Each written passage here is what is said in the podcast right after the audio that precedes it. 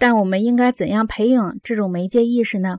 我脑子里只有两个答案，一个纯属无稽之谈，我们马上可以否决掉；另一个成功的希望渺茫，但这是我们仅有的办法。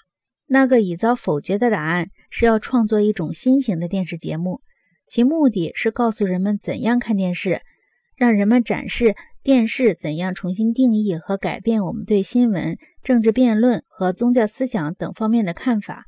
而不是让人们停止看电视。我想，这样的展示应该效仿周六夜现场这样的形式，其结果是让全国人民在一片大笑中认识到电视对公众话语的控制。但是很自然，笑到最后的还是电视。为了争取到足够的观众，这些模仿节目也必须有很强的娱乐性。也就是说，对于电视的批评，最后还是要依赖电视自身的力量。